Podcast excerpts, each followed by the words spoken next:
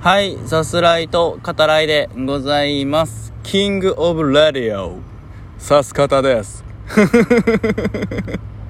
えーすいません、すいません、すいません。いや、謝ってるじゃないですか。いや、え？ダメ？どうしたら許して、どうしたら許してくれますか？はい。キングオブラディオ、さす方です。はい。うん。体現相互ってね、言葉がありますけど、あの、これ以上はないんじゃないかなって思うぐらいのね、はい、あの、それかなっていう気がしますけどね。はい。今回も河川敷からお話しさせていただいております。えー、日が暮れるのがね、だいぶ早くなりましたね。うん。今ね、えっと、収録してるのは、えー、17時過ぎですけど、うん、もう、あのーだんだん夜空になりつつあるというか、えー夕方のね、日が落ちる直前っていう感じの空に、うん、なってますね。はい。あの、とても綺麗、間近は的な時間になりますけど、うん。ただやっぱその夜はさ、冷え込むので、あの寒さもね、次第に、えー増してきてますね。時間とともにね。うん。で、僕はどうしても都合上、今後もですけど、夜にね、収録することが増えると思うんですよ。で、あの、ちょっとね、厄介だなって思うのは、やっぱ寒さですね。うん、あの、厚着して耐えられるものであればいいんですけど、一番困るのが手なんですよ。うん、あのね、編集ができなくなるんですよね、寒すぎると。はい、あの、手がかじかんで。あの、家帰ってね、十分温まってから編集すればいいじゃないっていうこともあるんだけど、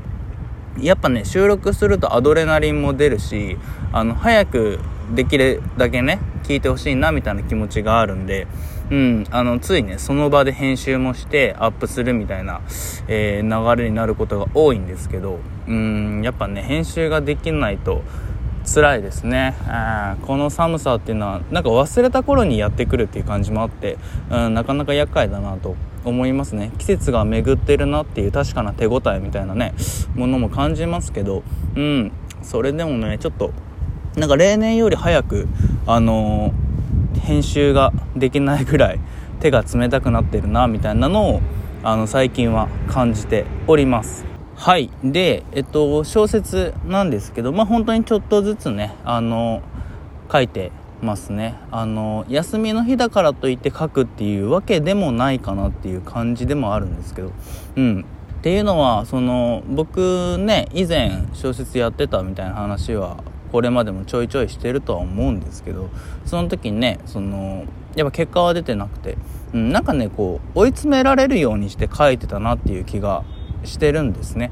うん、あの毎日毎日仕事してで仕事終わってね食事とか風呂とかあのまあ必要なこと済ませたら小説やるみたいなそういう時間を作ってで自分のねなんていうのかな息抜きできる時間っていうのはそんなになくみたいな日々を過ごしててなんかそうあるべきだみたいなね感じでやってたんですけどそのなんていうのかな結果が出なかった時期のこうあるべきっていうのを全部捨てて今回は本当に楽しむ。自分がねあの一番楽しいって思いながらあの書く。そういう時間をねあの全うしたいなと、うん、思っているのでのんびりとねあの今を楽しめる俺みたいなそういう時間に書くっていうことをしてますね。本当にちょっとずつでもいいから、うん、なかなか進まねえなっていう状況でもいいからあの楽しむってことを何よりも、うん、大事にしながらしております。でさすらいと語らいの方はですね以前よりも、えー休みを増やしてえー本当に緩く更新させていただいておりますがまあそれでもね週に、え1回まあそれ以上ですねの収録、まあ、ポッドキャストではさ、割とやってる方ではあるかなと、うん、思うんですけど、まあ、いかんせんね、あの、うちはラジオトークなんで、はい、12分っていうね、短い時間ではあるんですけど、うん、で、ね、休みながらになってどうかなって思ってたんですけど、まあ、各プラットフォームですね、はい、その、えー状況というか、どんな感じかなっていうのをこう確認してるとですね、あの、悪い結果っていうのは全然出てないですね。はい。なんなら、例えば Google Podcast、うん、だったら、えーさって打つと、えー検索結果がね、出てくるんですけど、その中にこう、なんていうのかな、ちょっとこう、今までは表示されてなかったところにも、えー、番組が表示されるようになってですね、うん、まあ一過性のものかもしれないですけど、うん、まあそれでもねあのなんなら以前に比べていい位置にねあの番組があるみたいなこともあったりしてあの全然あこれでいいんだなみたいなのはすごくうん思ってますね。あの映画界以外をね楽しみにされてた方っていうのはねあの まあいるとは思うんですけど。でもね自分にとって映画やっぱすごい好きなもんだしあの見ることはライフワークになってるんで、うん、やっぱ外せないかなと思って映画界のみってねさせていただいておりますけどまあ本当に聞いてくださってる方に関してはねあの感謝してもしきれないなっていうところがうんありますね。はい。で、今回ね、見てきた映画っていうのは、まあ、ロストキングなわけですけど、えー、まあ、推し活映画なんてね、言われてますね。で、推し活ですけど、まあ、僕の場合、そんなね、あの、推し活って言えるようなことをこれまでしたことはなくて、っていうか、その、あんまり好きなね、映画にしろ、音楽にしろ、えー、グッズとかを集めるっていうタイプではないんですよね。まあ、強いて言うならフィギュア、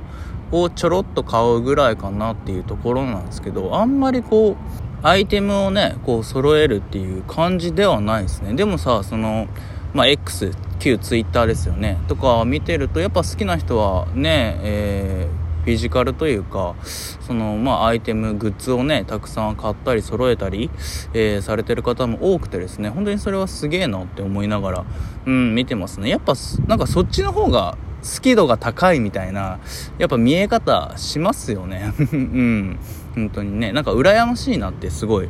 思うんですね。それくらい自分はこの作品に思い入れがあるんだってことをねあの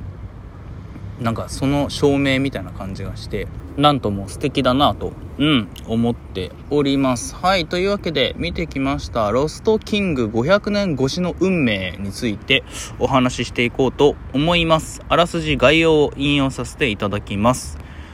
名将スティーブン・フリアーズがシェイプ・オブ・ウォーターのサリー・ホーキンスを主演に迎え、500年にわたり行方不明だった英国王リチャード3世の遺骨発見の立役者となった女性の実話をもとに取り上げたヒューマンドラマ。フィリッパ・ラングレーは職場で上司から理不尽な評価を受けるが別居中の夫から生活費のため仕事を続けるように言われてしまう。そんなある日息子の付き添いでシェイクスピア劇リチャード3世を鑑賞した彼女は悪名高きリチャード3世も実際は自分と同じように不当に扱われてきたのではないかという疑問を抱き歴史研究にのめり込むように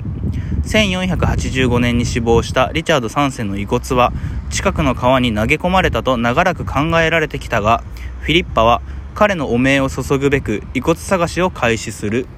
となっておりますはい、えー、シェイプオブウォーターでね、各賞を、えー、席巻した、えー、サリー・ホーキンスを主演に迎えたドラマになってますね。うん、なんかもうサリー・ホーキンス出てるといい映画っていう感じがしますよね。はい、名優ってね、すでに呼べる存在になりつつあるのかなっていう気がしますが、はい、えー、今作ですね、えー、リチャード3世です。あの、歴史の教科書で皆さんね、あの、見たことあるんじゃないかなと思います。いわゆるバラ戦争ですよね。はい、えー、ヨーク家とランカスター家の戦争が、うん、あったわけですけど、まあ、その中でね、命を落とした、まあ、最後の英国王なんてね、言われてますが、はい、えー、リチャード3世ですね。うん、シェイクスピアの小説では、まあ、戯曲ですね。はい、あのー、なんていうのかな、悪者ですねいわゆる、うん、に描かれる、えー、そうあるためあのイメージっていうのがねあって、まあ、今作の、ね、映画の中でもその、えー、リチャード3世はまあえー、ひどいね、あの人間であったっていう、そういう、えー、考え方、うん、そのものともこう、対峙していかなければいけないみたいなね、えー、ところも描かれていきますけど、うん、で、何者でもない主婦が、はい、えー、英国王のね、えー、リチャード3世の遺骨を発見する。しかも、えー、あらすじにはさっきね、あの、ありませんでしたけど、えー、駐車場になってる一角ですね。はい。えー、そんな下に、え彼の骨が埋まっていると。うん。で、しかも、その、まあ、学者は出てくるんだけど、え学問的にというよりも、もう、最後は、えー、彼女の直感、うん、に、えー、従うとそうなるみたいな。ねあのそんな感じで